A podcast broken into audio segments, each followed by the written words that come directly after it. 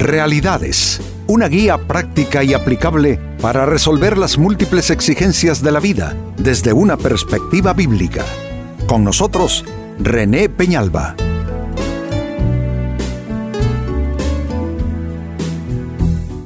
Amigos de Realidades, sean todos bienvenidos. Para esta ocasión nuestro tema, la corrección divina.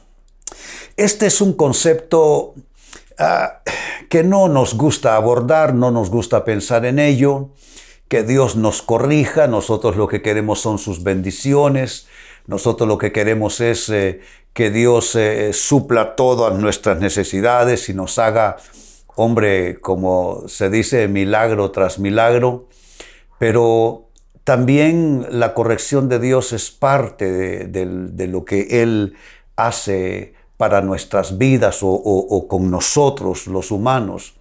¿Por qué? Porque Dios es un Padre. Y Él como Padre, igual que nosotros, padres en lo natural, Él como Padre se ve en la necesidad de tener que corregir a sus hijos, dar formación a sus hijos. Y esta, esta realidad, porque es una realidad espiritual, de que Dios nos corrige, pues hombre, es algo, yo diría, inobjetable, pues este es nuestro tema, la corrección divina.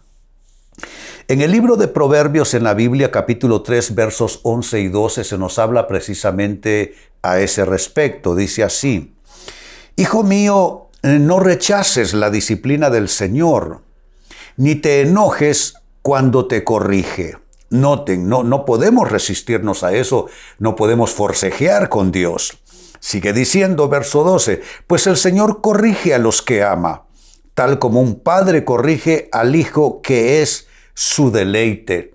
Porque efectivamente, eh, amigos, eh, corregir es eh, resultado del amor.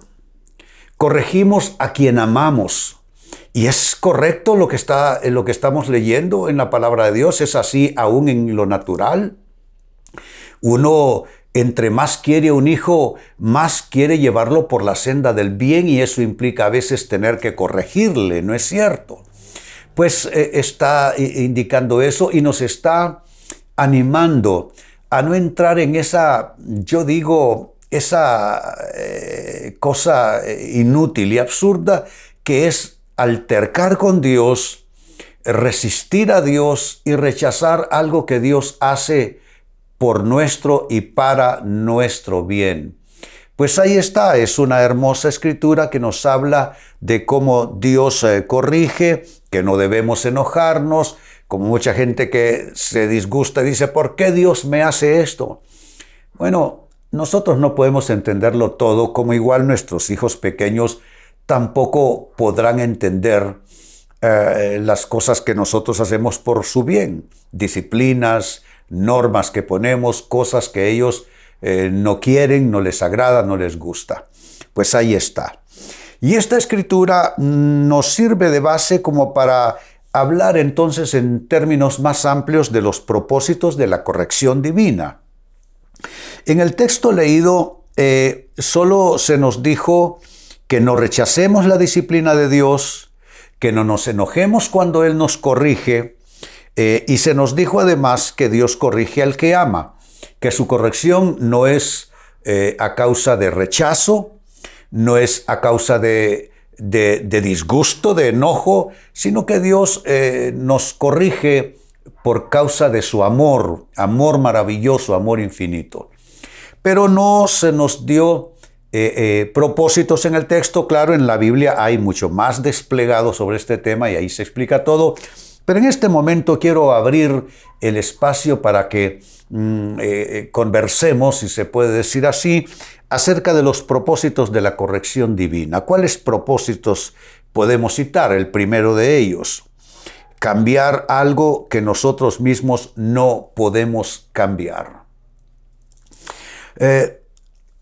¿Cuántas veces uno le dice a un hijo, hijo, haz esto por su bien?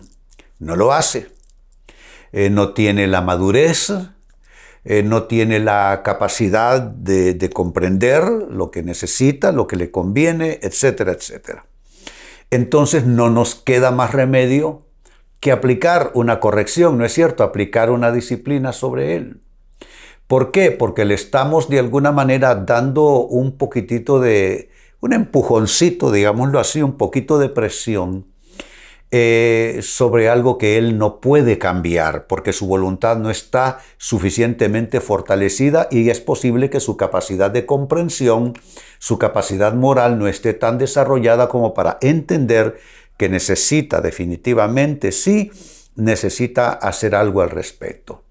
Entonces, Viene la corrección de Dios, volviendo a nuestro tema de, eh, de base, viene la corrección de Dios para ayudarnos a cambiar algo que nosotros o no podemos cambiar o simplemente no queremos cambiar, no estamos dispuestos.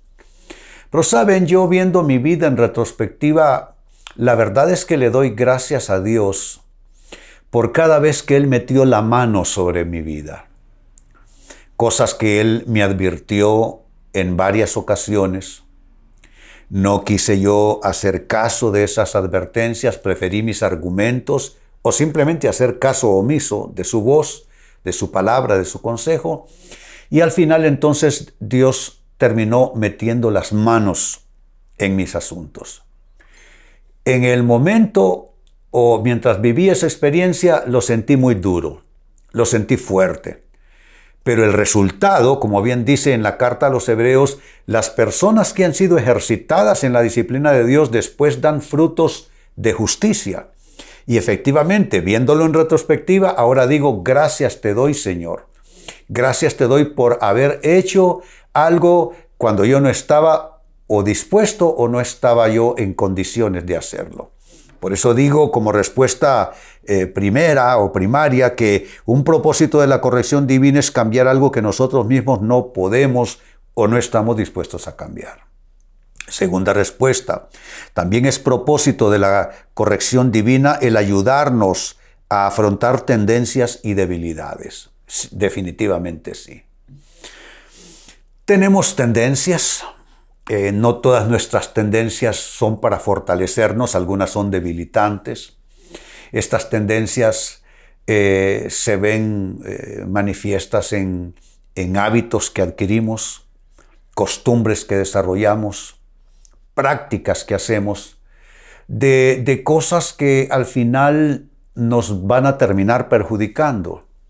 Entonces preguntémonos, si Dios es nuestro Padre, ese padre se va a quedar a brazos cruzados viendo solamente, sin hacer nada al respecto, cómo nosotros, sus hijos, eh, echamos a perder cosas importantes de nuestras vidas. No, Dios, Dios no puede ni permitirnos ni permitirse eso.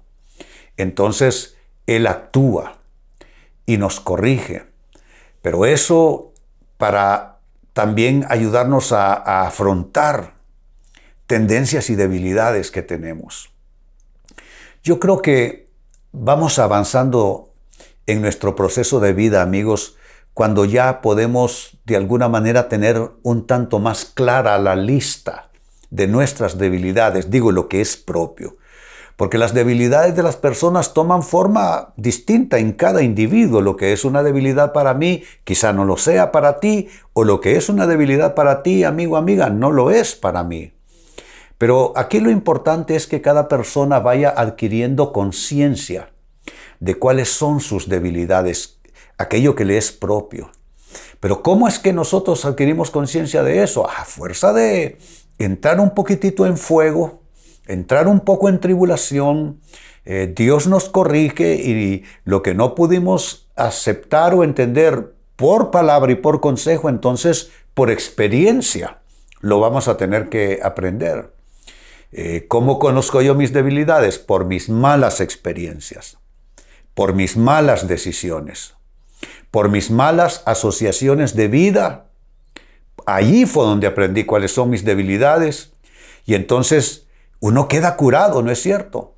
Cuando prácticamente entraste en el fuego de la prueba simplemente porque no supiste medir, no supiste, de, uso este término, calibrar hasta dónde podías, hasta dónde no podías, porque el conocimiento de las debilidades propias tiene que ver con uno conocer cuál es su frontera final, cuál es su límite final.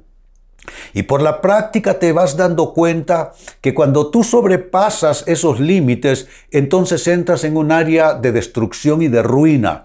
Entonces entras en un área de derrota, de fracaso.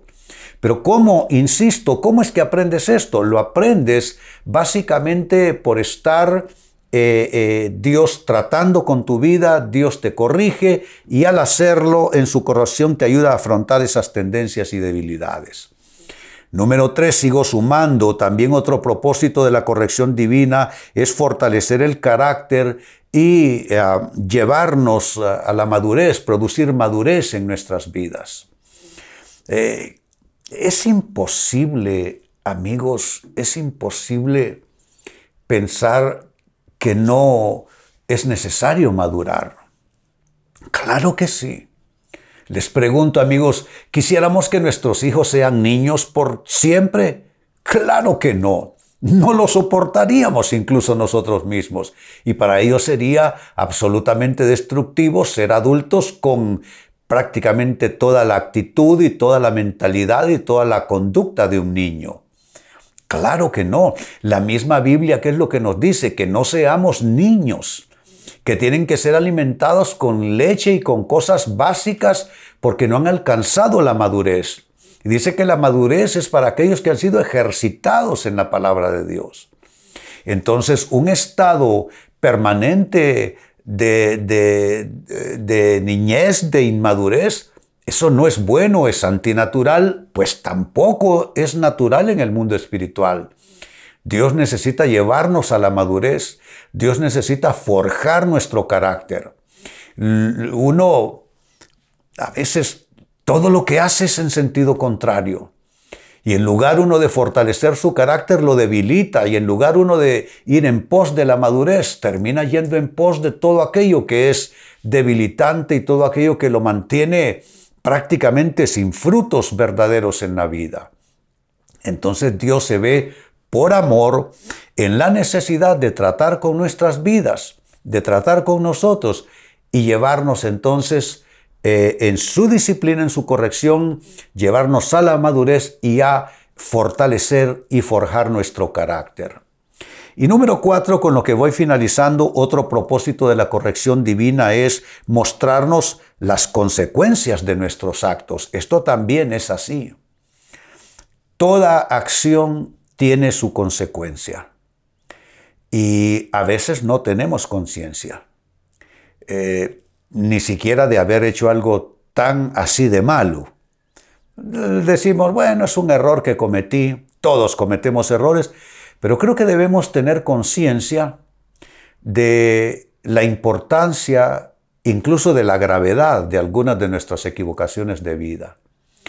Y Dios trata con nosotros, Dios nos corrige y nos da, nos va mostrando consecuencias, porque amigos, vale la pena decir que algunas de las consecuencias de nuestras acciones se verán en nuestras generaciones Nuestros hijos y nietos pueden terminar heredando la consecuencia espiritual, moral y aún física de nuestros errores de vida.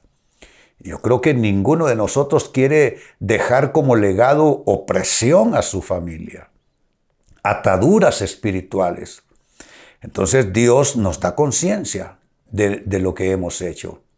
Un caso eh, clásico o típico en la Biblia de esto es el rey David. Él cometió un pecado con una mujer que no era suya, mandó asesinar al esposo de ella, quiso quitarse de encima el embarazo de la muchacha.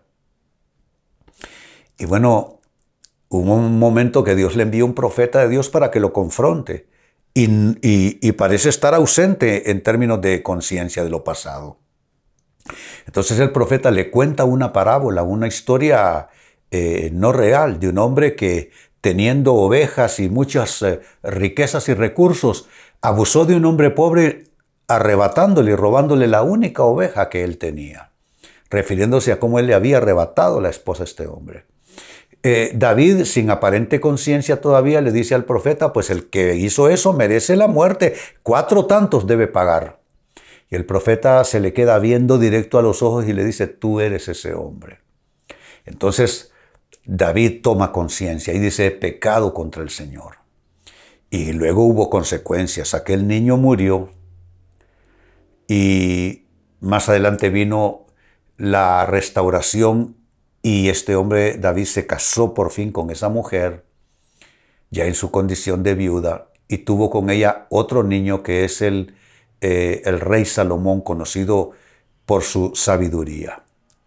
Se dan cuenta, pero uno necesita la corrección de Dios para adquirir conciencia de las consecuencias de sus acciones.